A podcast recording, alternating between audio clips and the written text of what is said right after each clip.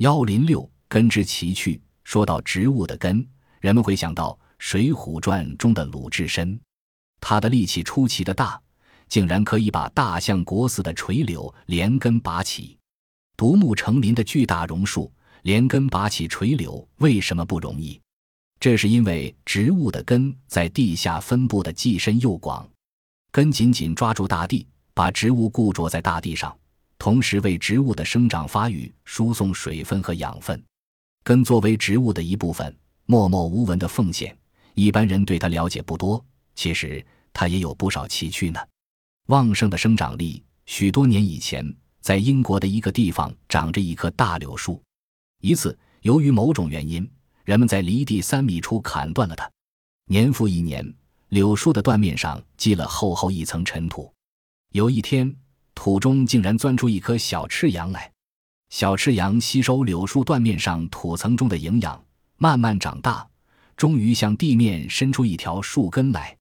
那树根经历了千辛万苦，最后到达地面，后来扎入地下，争取到了大地的营养。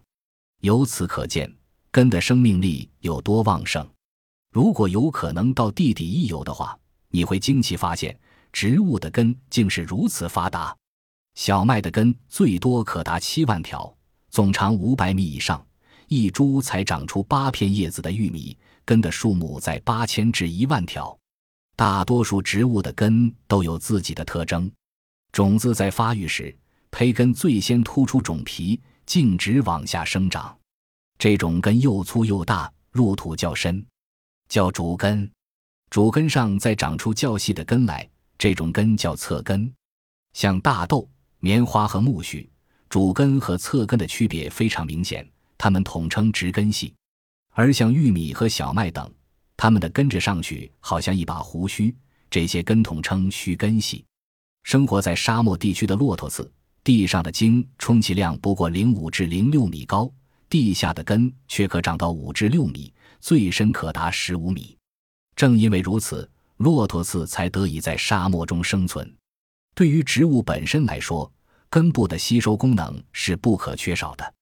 根是怎样吸收水分的呢？它主要通过根毛区的根毛来吸收。将根尖纵切成薄片，做成装片，放在显微镜下观察，你可以发现它是由四部分组成的：根冠、生长点、伸长区和根毛区。在根尖处吸收水分和无机盐能力最强的是根毛区。根毛区长满了向外凸起的根毛，根毛其实是一种特殊的表皮细胞。这种细胞外形像个封口的瓶子，直径约有百分之几毫米，长约零幺五至一厘米。根毛的细胞壁又薄又嫩，细胞液极浓极浓，因此与根毛周围土壤溶液的浓度产生了一个极大的浓度差。这种浓度差保证根毛能贪婪的大口大口的喝水。在水分进入根毛的时候，溶解在水里的无机盐也一起渗了进去。科学家统计，一株玉米从出苗到结实，竟要消耗二百千克水；而长成一吨小麦种子，竟要耗去一千五百吨水。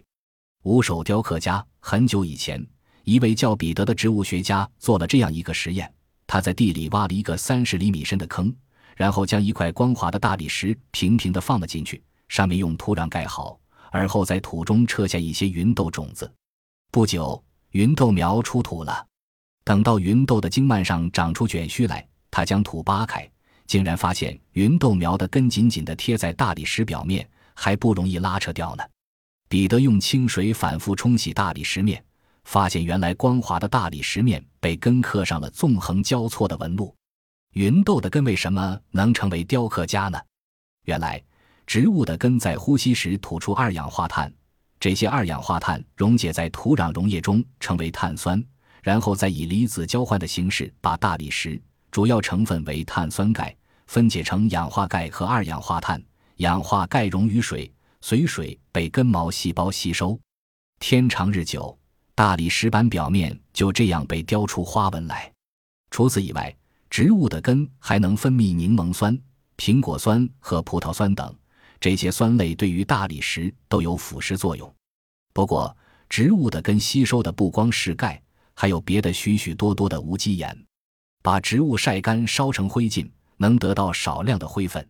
用化学方法分析这些灰分，可以得知植物体内除含钙外，还有磷、钾、镁、硫、铁等多种元素。目前已知植物生长所必需的元素共有十六种，其中十三种主要来自土壤，也就是主要通过根部吸收的。十九世纪，有人把一棵植物栽种在一个花盆中，等它生长一段时间，再把盆绑在小车的轮子上，让轮子绕着轮轴沿着水平方向不停地转动。后来发现，盆中幼苗的根竟朝着轮子转动时的离心力方向生长，这是什么原因呢？原来，植物的根之所以向下生长，是因为地心引力的作用。生物学家达尔文很早就发现，在根尖末端的一至二毫米处，正是这种感应力的集中之处。然而，不久之前，几位植物学家到南美洲的委内瑞拉考察，却在那里的丛林中发现了二十多种根部朝天生长的植物。这是怎么一回事呢？原来。当地的土壤所含的无机盐极少，植物被迫将根靠向周围的树干，从那些树干的树洞里摄取含矿物质的猪流雨水。科学家为了证明自己的论断，故意将含有大量无机盐的溶液反复浇向树干，根部朝上生长现象果然加剧了。根部向上生长的植物其实还真不少，它们的根部由于种种原因能克服地心引力伸向空中。比如，生长在我国广东、福建沿海一带的海桑，它们的根就能克服地心引力向上生长。海桑又叫剪包树，属海桑科，高可达五米。它生活在缺氧的淤泥中，经常受到海水的侵袭，因呼吸困难而长出了专供呼吸的呼吸根。这种呼吸根的顶端有皮孔，内部是疏松的海绵状结构。为了吸取到新鲜氧气，海桑的呼吸根拼命挣出淤泥，就像冒出地面的春笋一样。有人在西藏某地曾挖到一个罕见的大萝卜，竟有二十余千克。萝卜为什么会长这么大？原来，萝卜的膨大部分是植物的贮藏根，它是由主根发育而来的。萝卜长得大，一方面说明生长条件有利。另一方面，说明萝卜根的薄壁细胞内贮藏着大量养料，能够供给越冬后植物在来年春天生长的需要。然而，贮藏根不一定由主根形成。例如，甘薯的块状贮藏根就是由不定根或侧根形成的，它肥大、肉质化，贮藏着大量的淀粉。植物学家把贮藏根这种形态、结构和功能都发生很大变化的根叫做变态根。植物的变态根除了贮藏根外，还有支柱根、板状根、气生根、寄生根和附着根等。人们发现，从玉米的茎上长出许许多多不定根来，这种不定根起了支撑茎干的作用，因而被称作支柱根。在我国南方的热带雨林中，很多高大的植物都长有结实的板状根，这种板状根可以有效地防止大树的倾倒。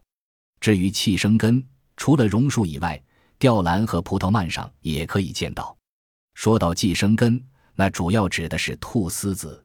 丝子自己的叶片早就退化，它的根并不起吸收水分和无机盐的作用，而是吸附在其他植物体上，吸收现成的养料。菟丝子的缠绕能力特别强，当它盘旋到别的植物身上以后，茎上就长出一个个凸起的小结。这小结能破坏被绕植物的茎鱼和叶，从而拼命吮吸记住植物的营养和水分。这个结就是我们称之为寄生根的东西。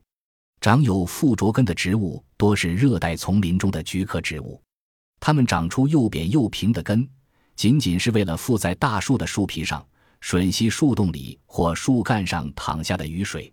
这些根本身含有叶绿素，能进行光合作用，自己制造养料。